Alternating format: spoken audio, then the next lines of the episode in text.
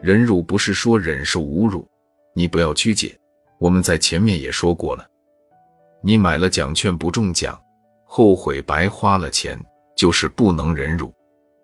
一切不如意就是辱，修定时起了妄念，能切断它就是忍。中国老话说：“提得起，放得下，都是忍辱。”首先，我们来了解佛学忍辱的意思。看到一个“辱”字，我们会想到受人侮辱叫做辱，譬如别人骂你了、打你了，各种不如意的刺激，算是辱。这是从文字上的了解。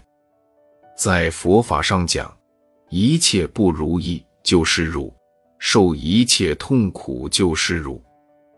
譬如我们老了病了，老病就是辱。老病招来自己许多烦恼，也带给别人许多烦恼。不要说我们人是如此，你只要看看动物，拿蚂蚁来说，你仔细观察，年轻的蚂蚁经过老化，蚂蚁的旁边都走得远一点，这样的辱，这样的难堪人。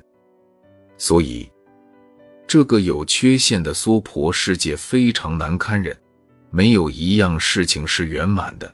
而这个世界上的一切众生堪忍受得了，所以这个世界叫做娑婆世界，是堪忍的世界。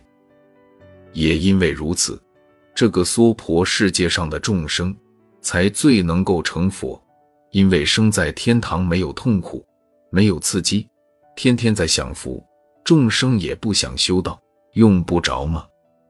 生在地狱里，受苦受难都来不及。没有时间搞这一套，只有生在娑婆世界，有苦有乐，有善有恶，各有一半，所以能够刺激你发生解脱的智慧，是成佛的捷路。忍辱并不是完全讲侮辱，大家不要搞错了。一切的痛苦能够忍的都是辱。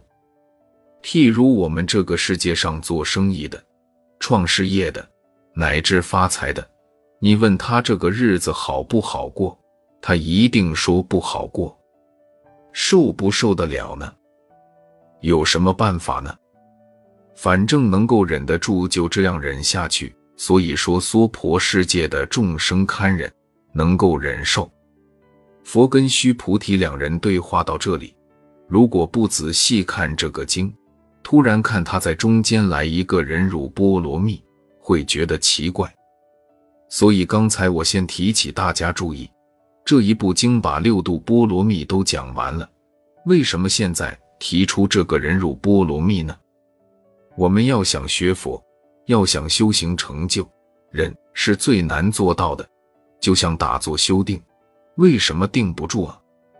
两个腿痛，你就忍不住了，这个忍就是忍辱里的一忍啊。当然硬忍是很难。但是你明明知道此身两腿两手四大皆空，那个时候你就是控不了，忍不过去。所以这六度的一关忍辱度，你就过不了。过不了的话，这一切皆是空谈。你说我们会念《金刚经》，无我相，无人相，无众生相，无寿者相，木鱼敲起来非常好听。阿啾。糟糕，我感冒了，怎么办？看哪个医生好？因为怕死掉，众生相就来了，受者相就来了，这一下就忍不过去了。所以忍辱的道理放在《金刚经》的中心，大家要特别特别注意。佛把自己本身羞耻的经验告诉我们，做个榜样。